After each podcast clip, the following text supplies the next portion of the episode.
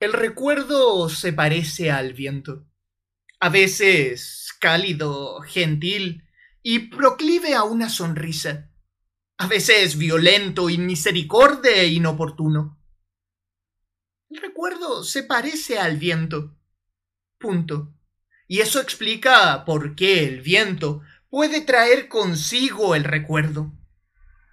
Quizá fuera el viento pues me consta que Manuel solo pasaba frente al Palacio de Bellas Artes cuando, repentinamente, una brisa helada, similar a otra del pasado, lo tocó.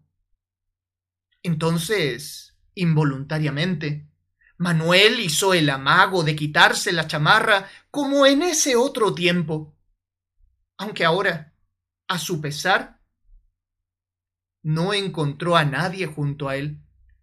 Faltas tú, pensó, justo antes de emprender una improvisada ruta hacia Avenida Reforma.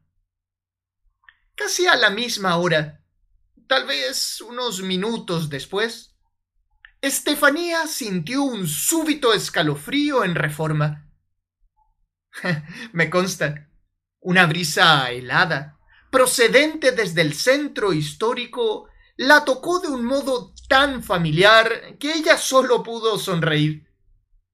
Entonces, Estefanía buscó instintivamente junto a ella esa chamarra que en otro tiempo solía estar ahí. Faltas tú, pensó, al tiempo en que decidía desviar su camino, andar un poquito más y encaminarse sin razón aparente, hacia el Palacio de Bellas Artes. Como si fueran parte de un cuento, Estefanía y Manuel corrían el riesgo de reencontrarse. Sin embargo, la resignación se parece a la lluvia de Ciudad de México, a veces triste, arbitraria e inoportuna. La resignación se parece a la lluvia. Punto. Y eso explica por qué la lluvia puede traer consigo la resignación. Quizá fuera eso, ya que mientras se dirigían hacia una impensada reunión en Valderas, el agua se dejó caer al modo de pesadas lágrimas, similares, cabrá decir, a las de ese melancólico adiós allá en Guadalajara. Entonces, me consta, Ambos detuvieron sus pasos solo para colocar el punto y final a este cuento.